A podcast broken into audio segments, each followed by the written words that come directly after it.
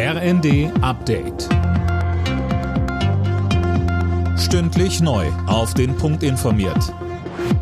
Ich bin Nanju Kuhlmann. Guten Tag. Kanzler Scholz hat angekündigt, die Ukraine weiter zu unterstützen. Bei einer Kundgebung des Deutschen Gewerkschaftsbundes zum Tag der Arbeit in Düsseldorf sagte Scholz, Wir werden die Ukraine weiter unterstützen. Mit Geld, mit humanitärer Hilfe.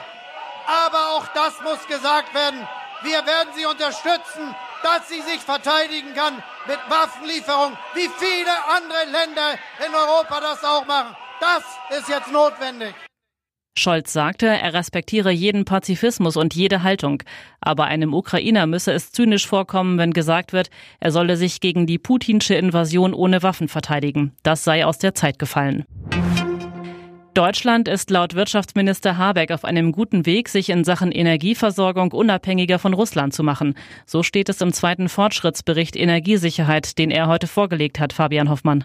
Demnach ist die Abhängigkeit bei Gas auf etwa 35 Prozent gesunken. Dafür komme nun mehr Erdgas aus Norwegen und den Niederlanden. Außerdem seien die Flüssiggasimporte signifikant gesteigert worden. Bei Öl und Steinkohle liegt die Abhängigkeit laut dem Bericht bei noch jeweils rund 10 Prozent. Habeck sagt, dass in den vergangenen Wochen intensive Anstrengungen unternommen wurden, die auch Kosten für Wirtschaft und Verbraucher bedeuten.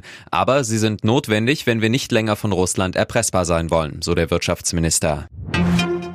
CDU-Chef Merz will wohl morgen in die Ukraine reisen. Das Bundeskriminalamt soll ihm davon aber offenbar ausdrücklich abgeraten haben. Das berichtet der Tagesspiegel. Demnach hat Merz das BKA erst sehr kurzfristig über die Reise informiert und Personenschutz abgelehnt. Wenn ein Feiertag, wie heute der 1. Mai, auf einen Sonntag fällt, soll er nachgeholt werden. Das haben Politiker von Grünen und Linken vorgeschlagen. Der Arbeitgeberverband BDA weist das zurück. In Deutschland gäbe es ohnehin schon so viele Urlaubs- und Feiertage wie kaum woanders.